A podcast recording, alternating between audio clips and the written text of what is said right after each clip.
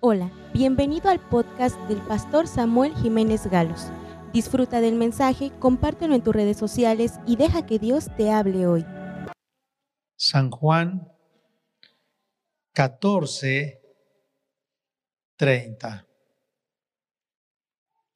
Para los que nos están viendo desde casa o en algún otro lugar nos escuchan, les saludamos en el nombre de Cristo Estamos transmitiendo aquí desde el Centro Cristiano Betel en la ciudad de Asunción, Nochixtlán, Oaxaca, México.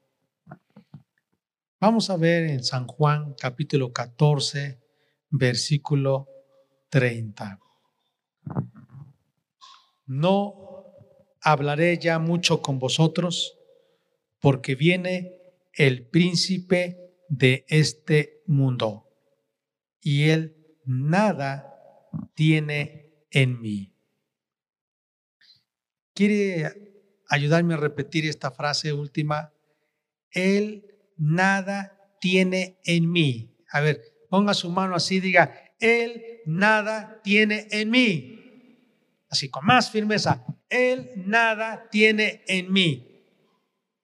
Eso lo dijo Jesucristo y justo ya estaba iniciando la última etapa de su vida.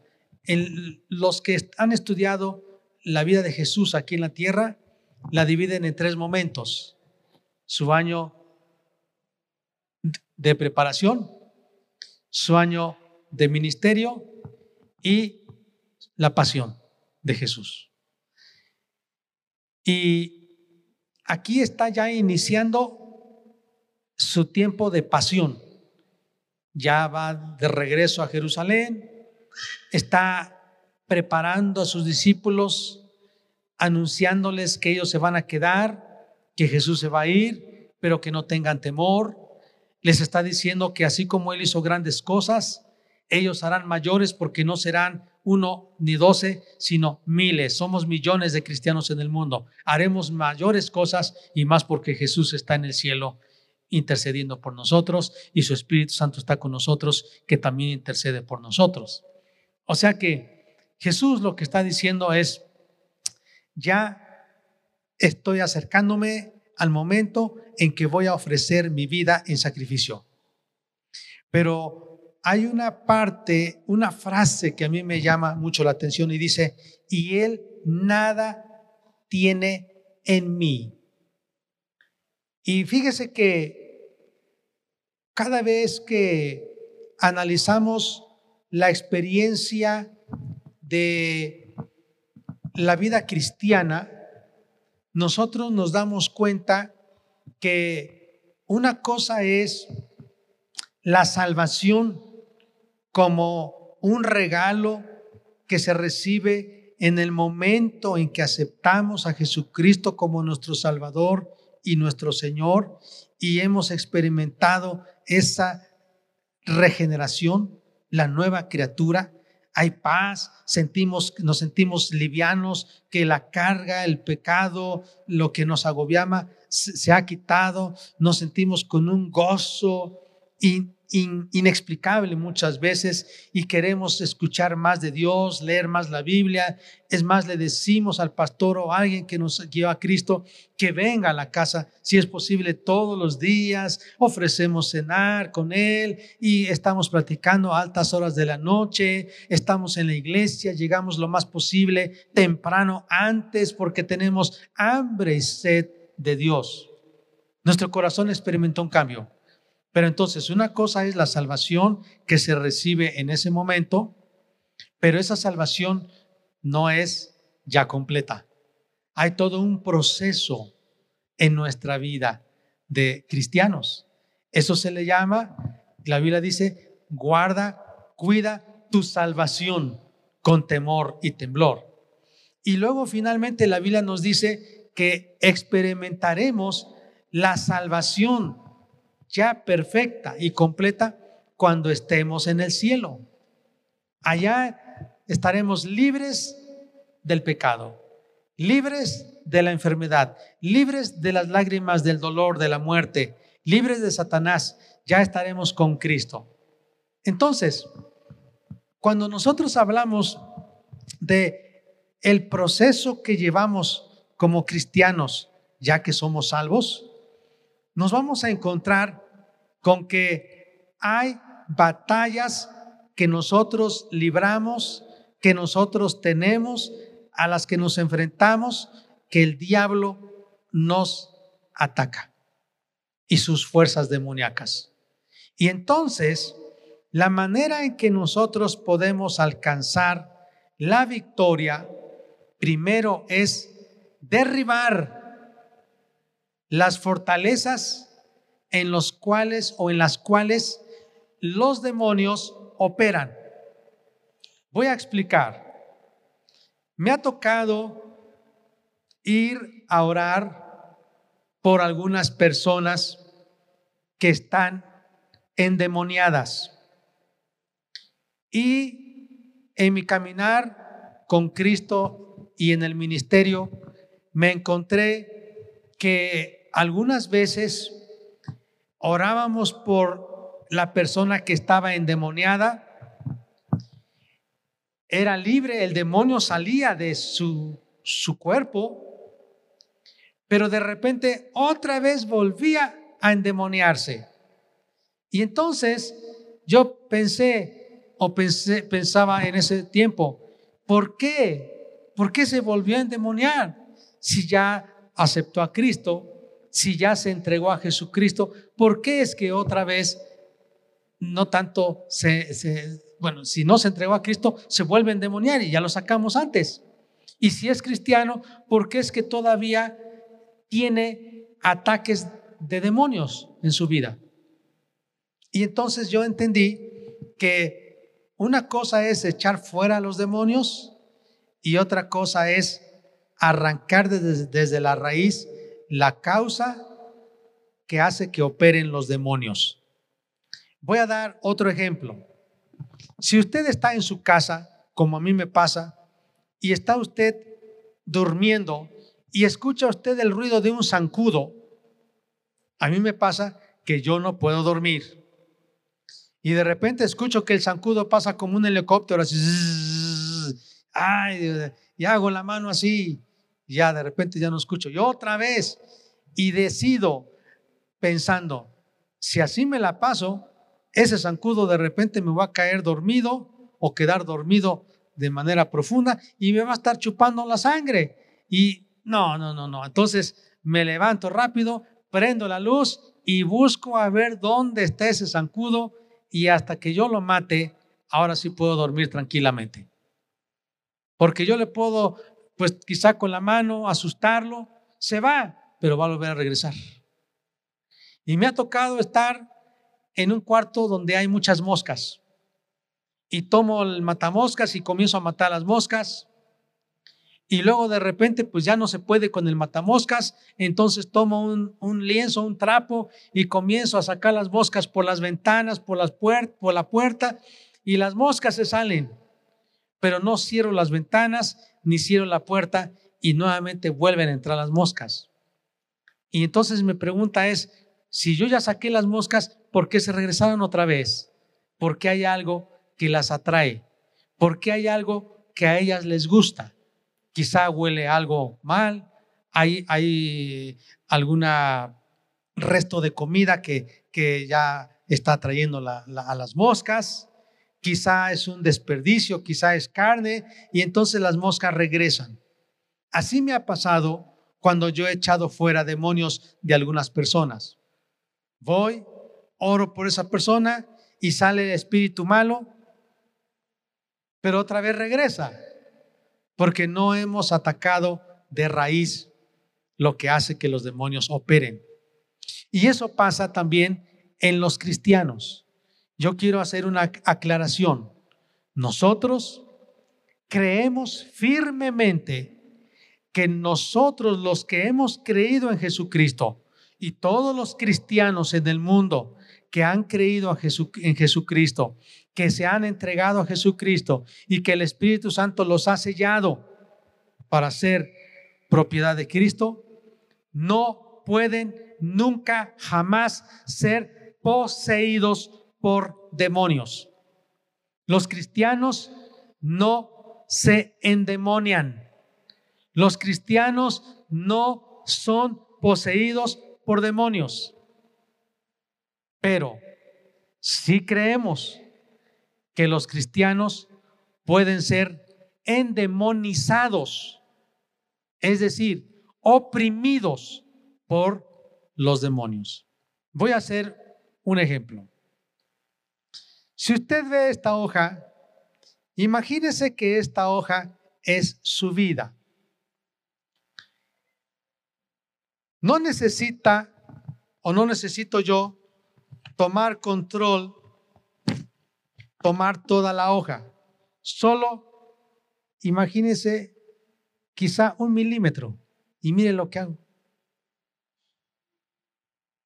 Entonces, lo que quiero decir, si los cristianos no son poseídos por demonios, sino son oprimidos por los demonios, ¿en qué área el diablo trata de atacarnos? El Espíritu Santo está en nosotros. Nuestro cuerpo es el templo del Espíritu Santo, ya no los demonios. No hay un demonio en nosotros. Pero el diablo opera a través de la mente. Y hay creyentes que aceptaron a Cristo, sintieron paz, sintieron gozo el primer día en que se entregaron a Jesucristo, pero después comienzan nuevamente a regresar a los hábitos, a las costumbres que antes tenían sin Cristo. Y de repente escuchamos que una persona que alababa a Dios, que fue llena del Espíritu Santo,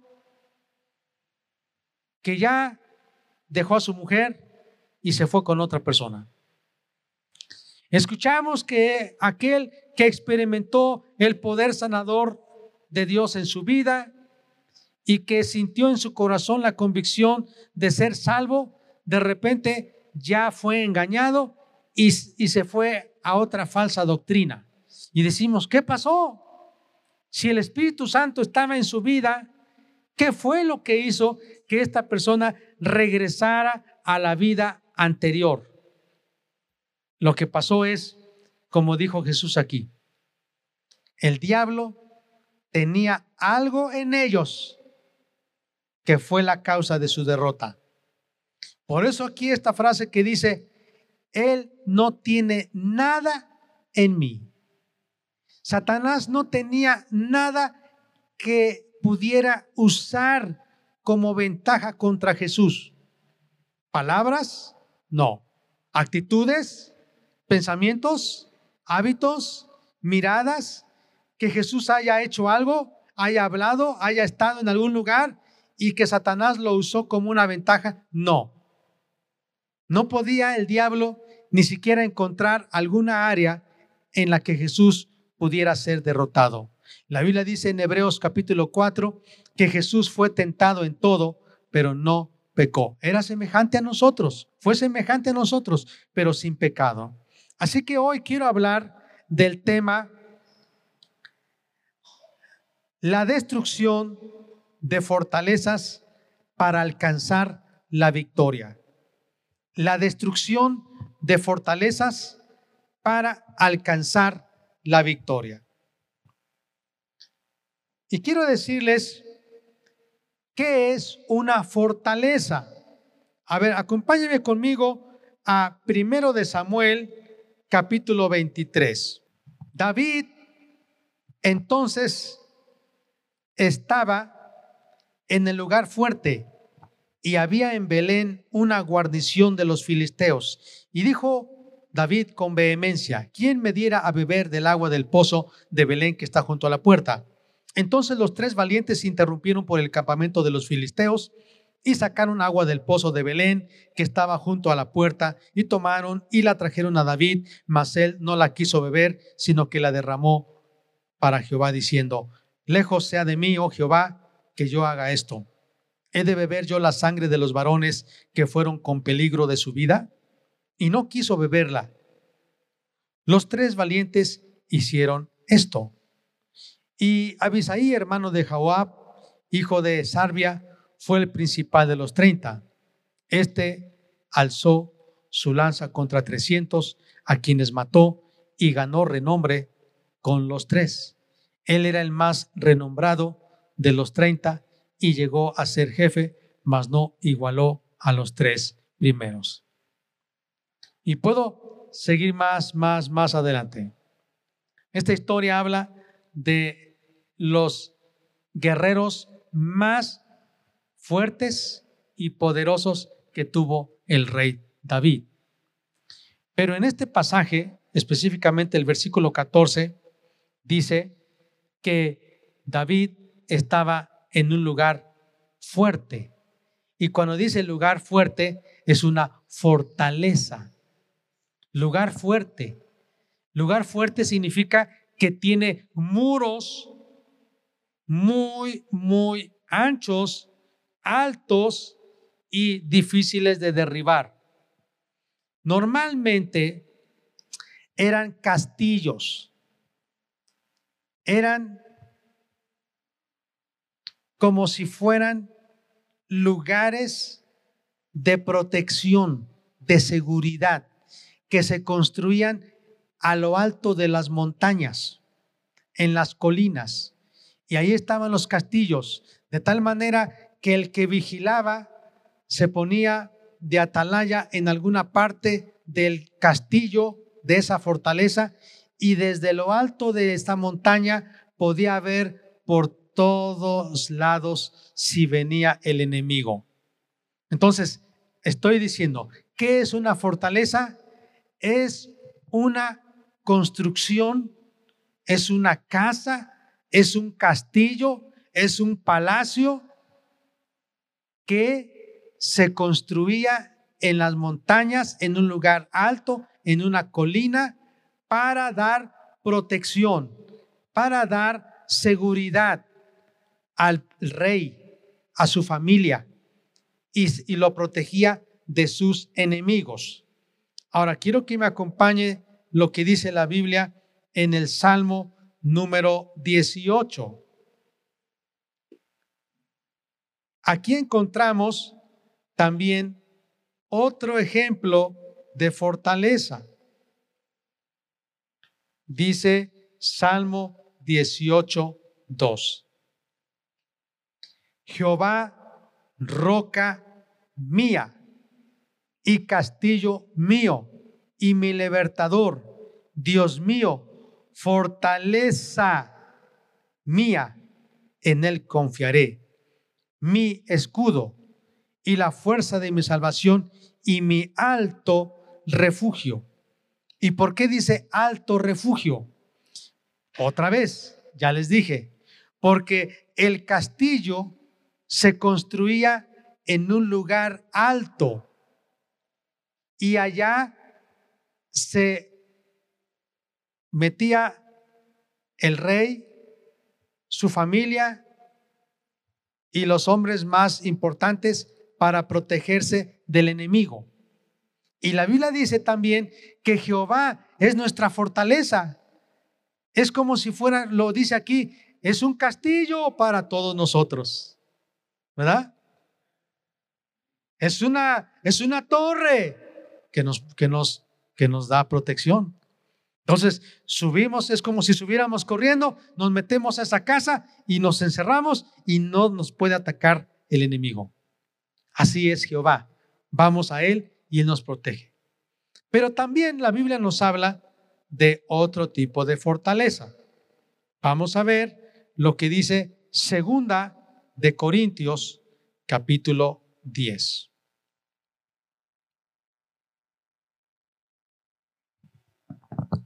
Versículo 3.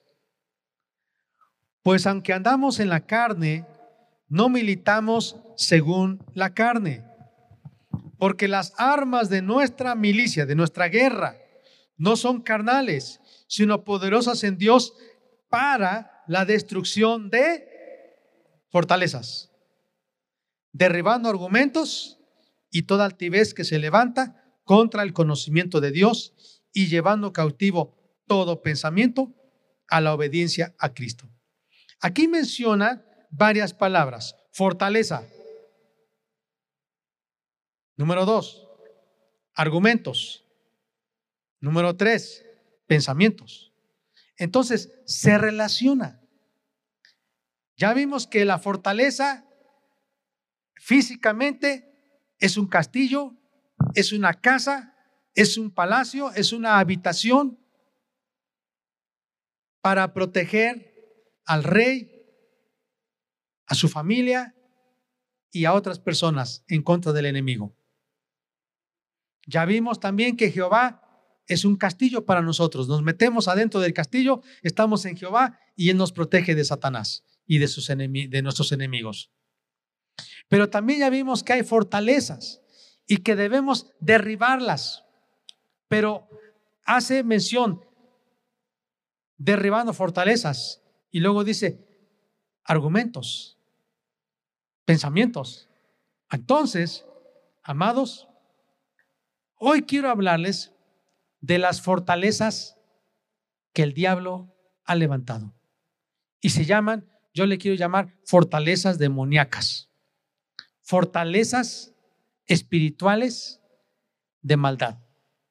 Y quiero mencionar algunas para que oremos y que Dios nos haga libres.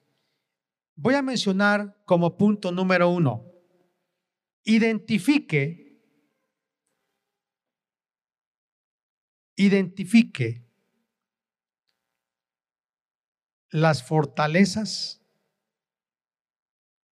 de maldad. ¿Cuáles son estas? Actitudes, pensamientos, hábitos que hay en nosotros. Actitudes, pensamientos y hábitos. Y dentro de los hábitos es lo que hacemos y lo que hablamos. Voy a mencionar algunos. Esta lista puede ser mayor. Una actitud. El orgullo. El orgullo que estaba en Satanás hizo que él fuera desechado del cielo. ¿Qué es orgullo? Orgullo es una actitud del corazón. Y hay personas que dicen, no, yo no soy orgulloso, ¿eh? pero es una actitud del corazón. ¿Y en qué momento podemos nosotros darnos cuenta de que hay orgullo en nosotros? Cuando queremos hacer nuestra propia voluntad en lugar de la voluntad de Dios.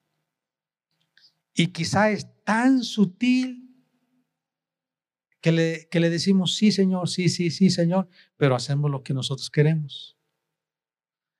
Es como una frase que se usa aquí en, esta región, le damos el avionazo.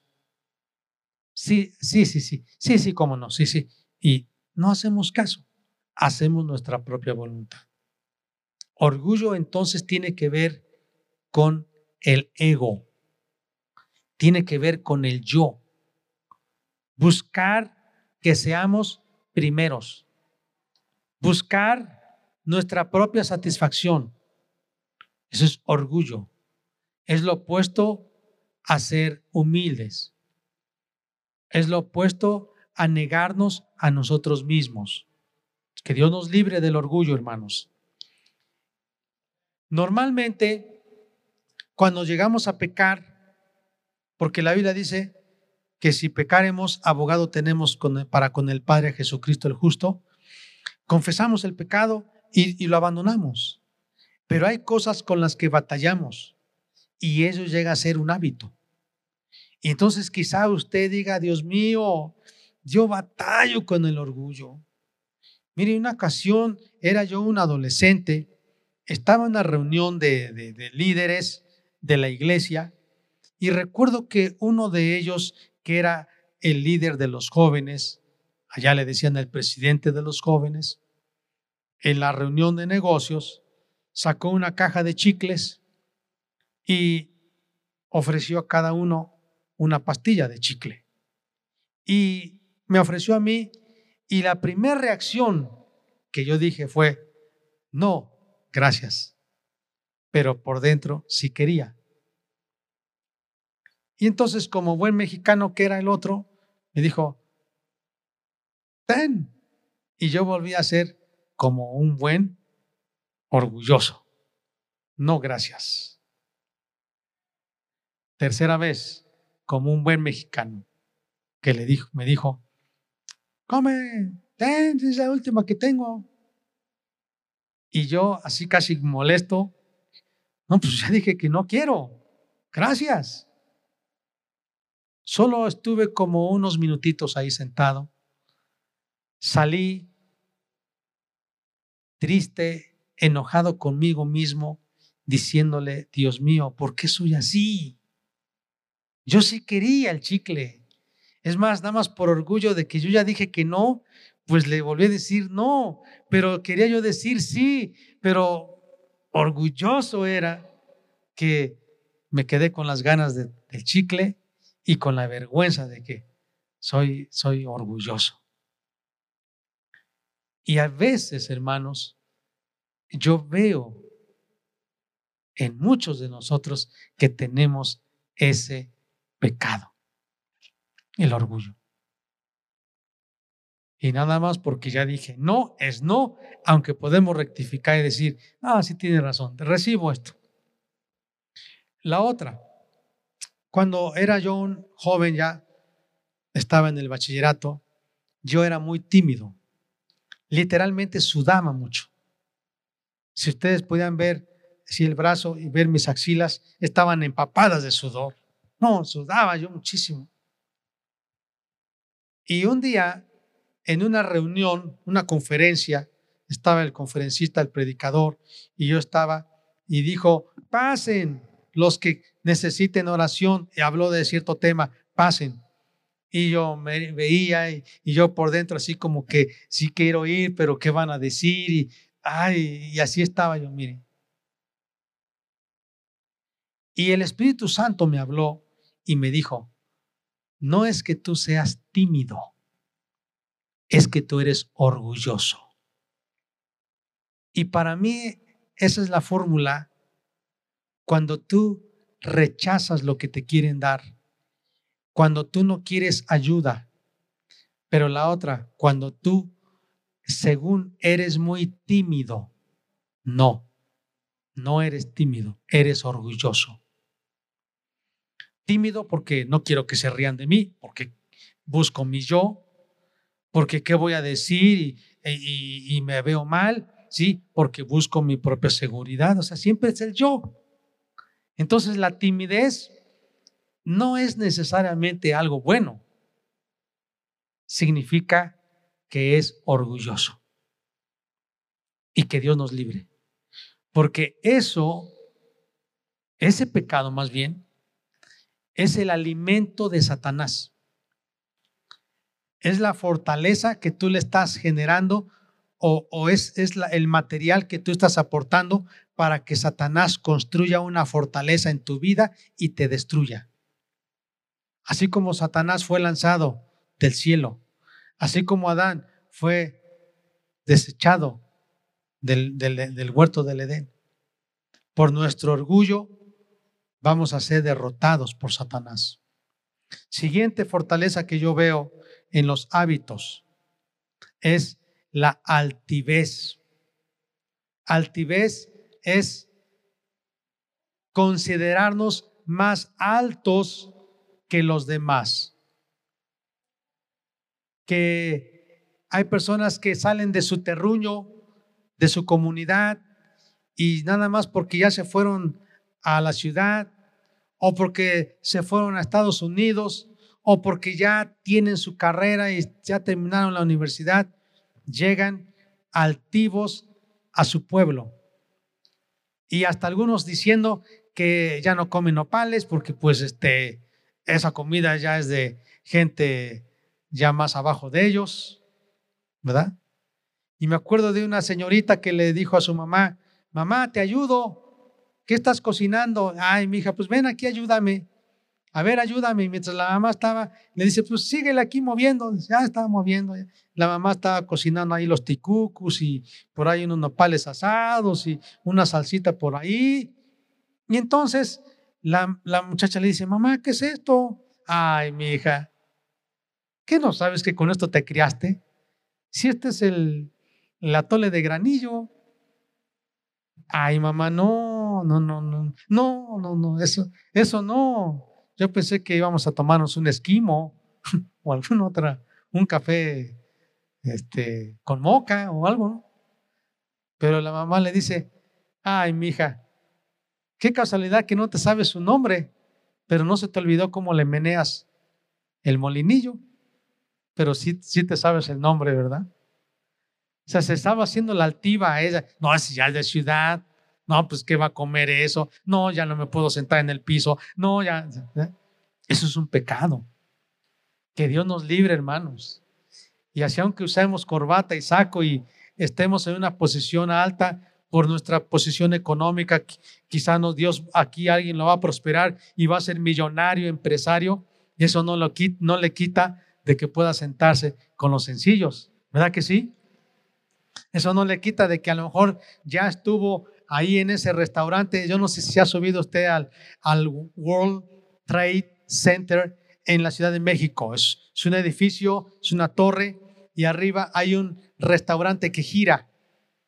Hay personas que dicen, sí, no me fui a tomar un café allá, en ese, en ese restaurante, pero también me senté con mis bisabuelitos y comí ticucos ahí en la tierra y me sé dormir en camas de, colchón, no sé, de los más caros, pero también me sé dormir en camas de carrizo con, con este cuero de borrego, ¿no? decir. ¿Verdad? Todo. Pero la altivez, ¿qué hace? Que nos sintamos que ya, ya, porque ya nosotros, ya, ya hablo inglés, ya. No, hermanos. Que Dios nos libre, porque eso puede ser carne para que el diablo diga, ah, de aquí te agarro. ¿Qué otra actitud, hermanos? La soberbia. ¿Qué es la soberbia? Es una actitud de ir en contra de las leyes, nada más porque yo tomo mi decisión y a mí nadie me manda. Sí, sí, sí, sí, sí, me mandó a llamar el director, sí, pero no, no, no, no, tú no le hagas caso, a, a mí nadie me manda. Y yo voy cuando quiera, no cuando él me diga. Es soberbia. La Biblia dice del rey Saúl. El rey Saúl fue un rey, primer rey de Israel. Recibió instrucciones del profeta Samuel, que le había dicho, espérame, espérame para que cuando yo llegue vamos a iniciar el culto a Dios y vamos a empezar a ofrecer holocaustos. Samuel se tardó, y este rey andaba para allá y para acá desesperado, diciendo, el pueblo se está desesperando, ya me están diciendo, estoy quedando mal con el pueblo, este, y no llega el profeta Samuel, mejor yo voy a empezar el culto, a ofrecer sacrificio que no le correspondía. Y en eso va llegando Samuel y le dice, oye, ¿qué estás haciendo? ¿Qué no te dije que te esperaras? No, pero es que el pueblo me estaba, no, ¿qué te dije? Y luego después le dijo, vas a ir y vas a atacar a los amalecitas y ya le dio todas las instrucciones. Y el rey Saúl hizo las cosas a su manera. Eso es, por eso, primero de Samuel 22 menciona 15, 15, 22, que como pecado de adivinación es la soberbia. La soberbia es me dijeron así, pero yo lo hago de otra forma. Me dijeron que le eche yo tantos gramos de sal para esto. No, yo le echo tantos gramos de azúcar. A mí no me interesa lo que dicen. No. Hermanos, que Dios nos libre. Algunos han caído en eso. Yo puedo levantar mi mano y decir muchas veces, yo quiero hacer las cosas a mi manera y revelarme.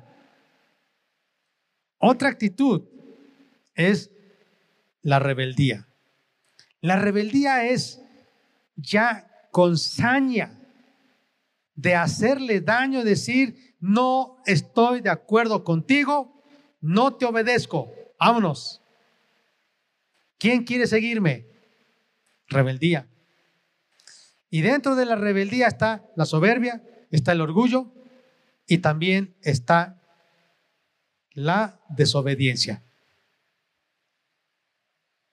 Amados, hay muchas actitudes más, pero esas actitudes le dan motivo a Satanás para que ataque. Dice la Biblia en 2 de Corintios capítulo 10 versículo 5, derribando argumentos y toda altivez que se levanta contra el conocimiento de Dios y llevando cautivo todo pensamiento a la obediencia a Cristo y estando prontos para castigar toda desobediencia cuando vuestra obediencia sea perfecta.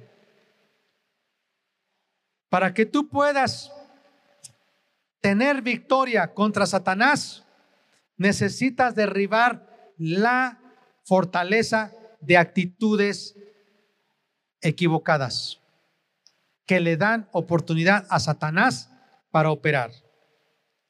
Siguiente fortaleza que hemos visto. Estamos en el punto número uno.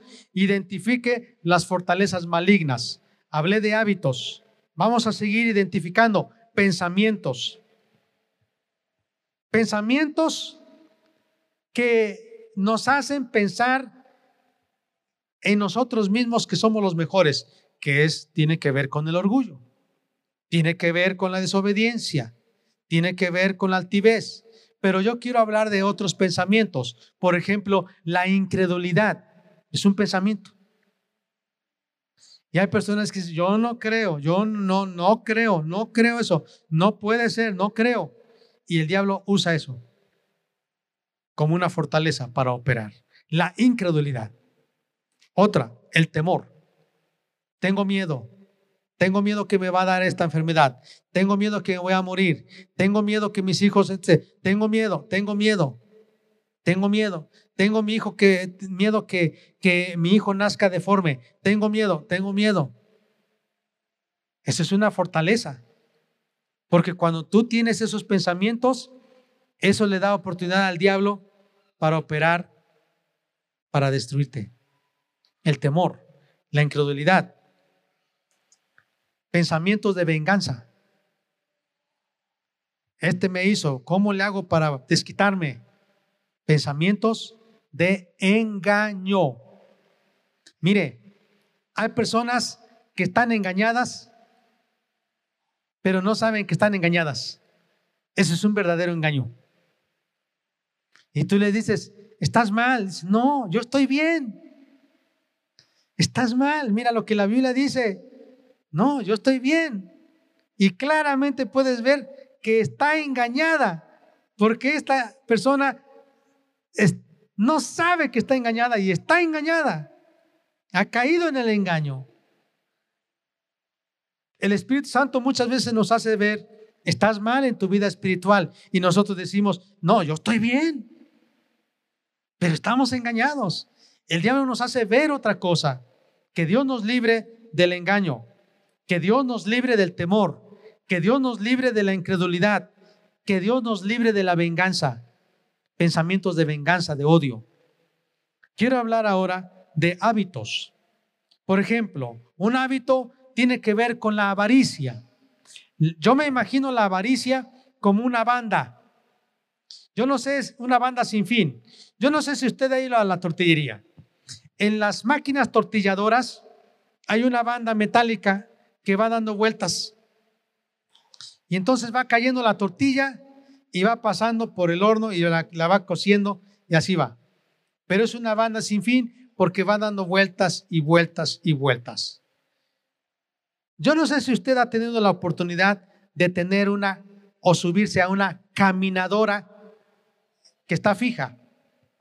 Entonces, tiene una banda y la persona sube y va corriendo, mire y puede correr y registra a qué velocidad, cuántos kilómetros, cuántos minutos. Y va corriendo, pero sigue en el mismo lugar. Es más, se agarra del manubrio y está corriendo y no pasa de ese mismo lugar. Así yo ilustro la avaricia. La avaricia es un pecado de tener el hábito de estar buscando lo material, buscando lo material, buscando lo material, menos lo espiritual. Satanás se apoya en los pecados que son hábitos, que están escondidos en tu vida. Toda área en tu corazón o en tu mente que no has rendido a Jesucristo es una área vulnerable a Satanás, al ataque de Satanás. Por eso Jesús dijo, el diablo no tiene nada en mí. ¿Qué me puede decir el diablo? ¿De qué me puede atacar? ¿Qué me puede encontrar el diablo que sea de él, que yo haya hecho? No, no hay nada. Número dos, ya dije, identifique las fortalezas malignas. Palabras, pueden ser hasta palabras, pensamientos, hábitos, actitudes.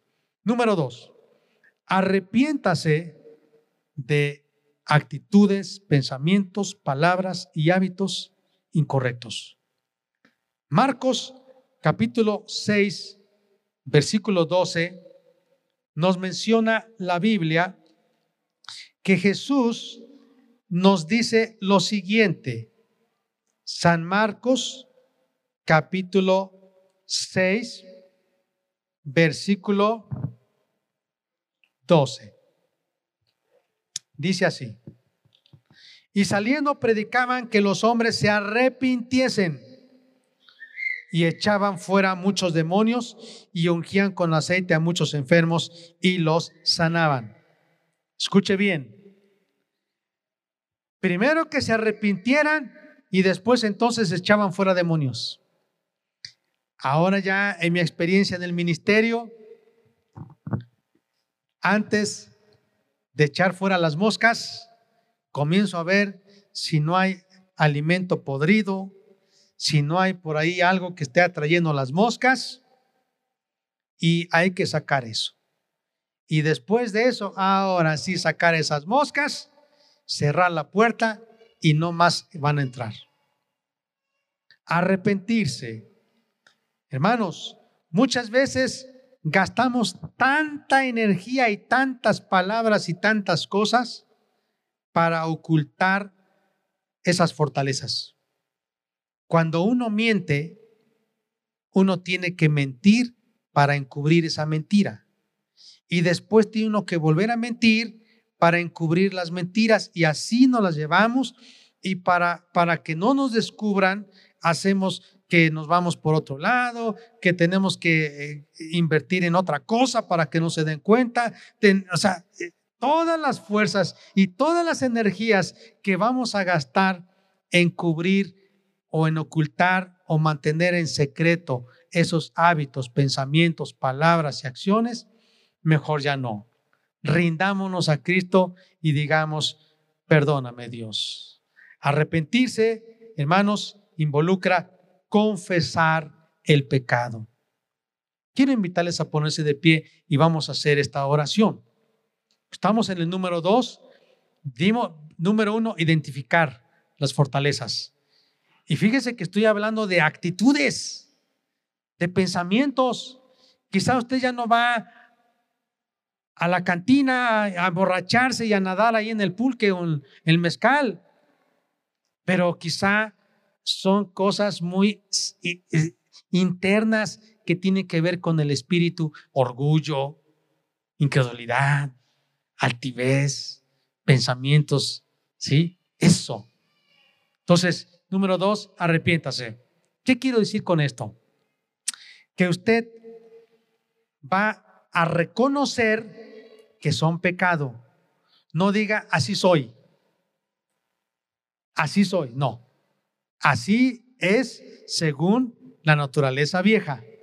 Pero en Cristo Jesús no es así. Siempre usted vea a Jesús como modelo. No diga, pero si el hijo del pastor hace eso, pero si el evangelista tal hizo esto, pero si el pastor tal, no, no, no, no se compare con esa medida, con ese estándar. Es Jesús, el modelo, es Jesús. Entonces, reconozca que no nos estamos pareciendo a Jesús, que mi actitud, falta de amor, dureza, mentira, altivez, no me parezco a Jesús. Hay que reconocer. Número dos, hay que confesar. Y cuando confesamos es cuando el juez dice, Señor, después de todas las investigaciones, después de todo lo que se ha tenido como prueba, usted es culpable de este causal. ¿Es usted culpable? ¿Ve que algunos se hacen, se declaran inocentes? No, yo no lo hice. Confesar significa, sí, Señor. Lo que usted dice y lo que encontraron es cierto. Confesar ante Dios es decirle, Dios mío, es cierto que soy orgulloso, es cierto que hay todavía incredulidad, es cierto, Padre, que en mí hay avaricia. Tenemos que reconocer y confesar. Y cuando decimos confesar, usted tiene que hablar en voz alta esos pecados. Esto lo aprendí hace muchos años, hermanos. Cuando usted ore así, no ore en silencio con su mente. En voz alta y ore. Ese pecado de avaricia, este pecado, según soy tímido, pero soy orgulloso. Hasta la gente me dice, habla, que se te, comió el, ratón la lengua. y, está, y dice, no, qué tranquilito. No, está lleno de orgullo en su corazón. La Biblia dice en 1 de Juan 1.9, si confesamos nuestros pecados, Él es fiel y justo para perdonarnos. Nos tenemos que arrepentirnos, porque si no, el diablo nos va a ganar. Y número tres, quiero terminar. Tome autoridad. Derribe las fortalezas.